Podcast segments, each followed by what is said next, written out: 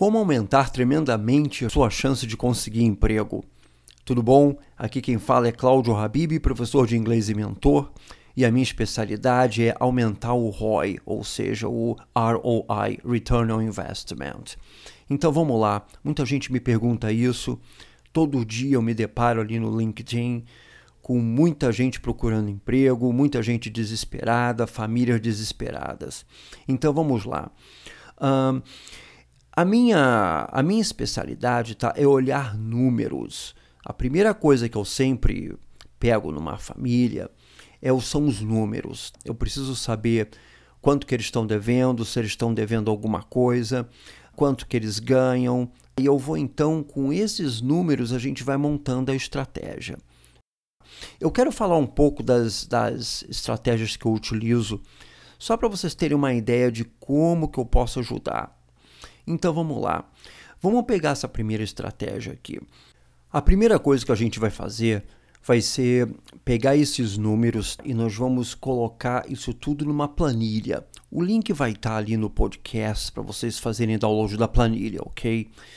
Uma vez isso dentro da planilha, nós vamos juntos então dar uma olhada e ver o que que dá para a gente cortar. Sempre dá para cortar coisa, tá certo? Então, por exemplo, ah, puxa, uh, será que a gente não consegue vender uma casa? Ah, será que a gente não consegue vender um dos carros? Será que a gente não tira o filho da escola particular e coloca na pública? Então a gente vai trabalhar nessa coluna do, do passivo, que é a coluna de despesa, e ver o que, que a gente consegue cortar. Isso é temporário, tá, gente? Isso não é permanente, tá? Isso é só para ajeitar as contas. A segunda coisa, nós vamos para a coluna então agora do ativo, que é ver como que vocês estão ganhando dinheiro e como que a gente pode fazer vocês ganharem mais dinheiro. Tudo tem um custo de oportunidade. Então, por exemplo, se você está cursando uma faculdade e gasta 5, 6 horas por dia para frequentar essa faculdade, essas 6 horas têm um custo.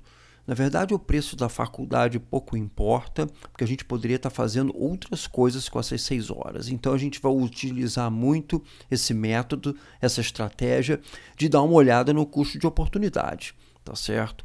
Muitas vezes esse custo de, oportunidade é muito alto e vale a pena você eliminar aquilo que você está fazendo. A outra coisa agora que a gente vai uh, trabalhar vai ser a velha história das caixinhas, das 200 caixinhas. Um dos motivos assim que o pessoal não está conseguindo arrumar trabalho é que eles não conseguem oferecer um MVP, um Minimal Viable Product, ou um produto mínimo, uma amostra daquilo que eles fazem. Então, vou dar um exemplo aqui da minha atividade. Tenho duas atividades. Uma, é, são, uma é a aula de inglês e a outra é a mentoria. Vamos pegar então a aula de inglês que é mais em conta. Então você vê, eu, eu trabalho com blocos de 30 minutos. Então o que, que eu vou fazer?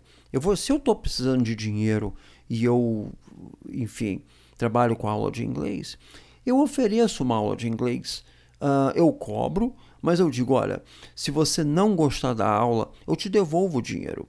Eu retiro o risco da transação, sabe, gente? Vocês precisam remover o risco da transação. O motivo pelo qual tem muita gente é, assim, desesperada e desempregada é que o empregador não quer tomar esse risco todo de contratar por 30 dias. É muito arriscado para ele, vai custar muito dinheiro, né? Então, faça, cria, crie um produto pequeno e ofereça meia hora, uma hora, duas horas, até meio expediente vale, tá? E remova o risco da transação. E claro, a gente está falando de coisas que vocês têm um domínio, ou seja, vocês vão entregar coisas de qualidade. Não adianta também entregar lixo que o cara não vai querer, né? Então, essa é a segunda etapa.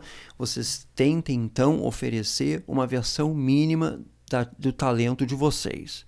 Tá certo? Uma outra estratégia que eu utilizo muito é a seguinte: se você está no ambiente familiar e você é a única pessoa que está produzindo dinheiro, Pode ser trabalhando numa empresa, ou pode ser com um negócio próprio, fazendo bolo, vendendo pizza ou qualquer coisa assim.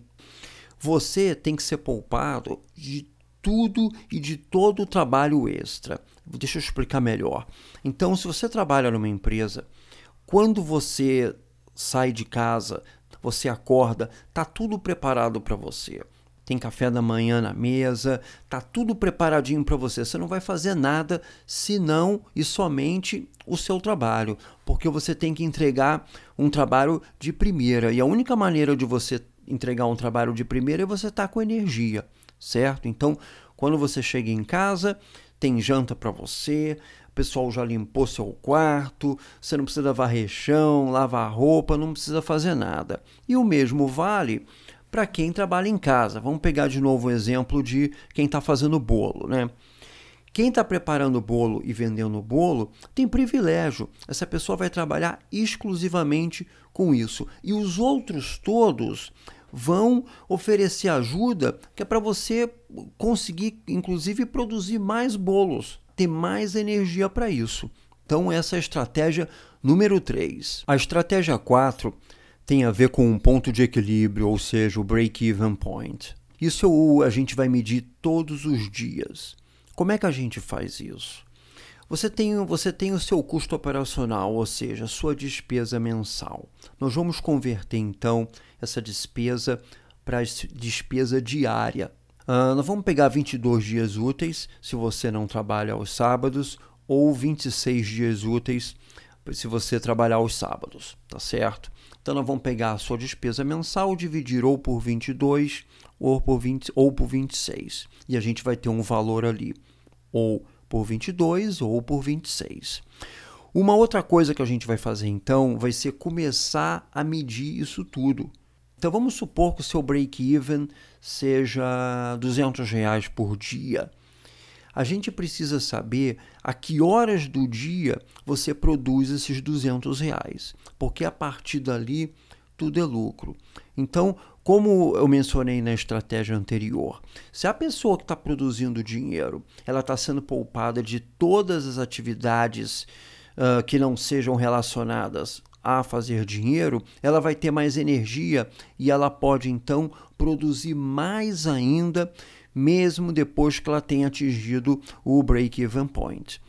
Uh, esse break-even Uh, é uma das partes mais importantes do treinamento e tem que ser medida todos os dias, tá certo? Tem dia que você vai atingir, tem dia que você não vai atingir, vai ficar devendo. Então, essa aí, essa é a estratégia número 4. A estratégia número 5 vai ser medir o tempo ocioso de cada um num determinado dia. Então, deixa eu explicar melhor. Vamos supor, então, que a sua carga horária uh, é ou deveria ser das 8 da manhã às 5 da tarde. Então a gente vai ficar monitorando o que você faz em cada hora. Eu monitoro, por exemplo, para mim aqui, eu monitoro de 15 em 15 minutos. O que, que eu faço nos blocos de 15 minutos? Né? Eu estou dando aula, eu estou fazendo uma mentoria, eu estou bolando uma estratégia para o cliente. Então, eu tenho isso bem perto de mim ali, numa planilha, onde eu sempre coloco o que, que eu estou fazendo.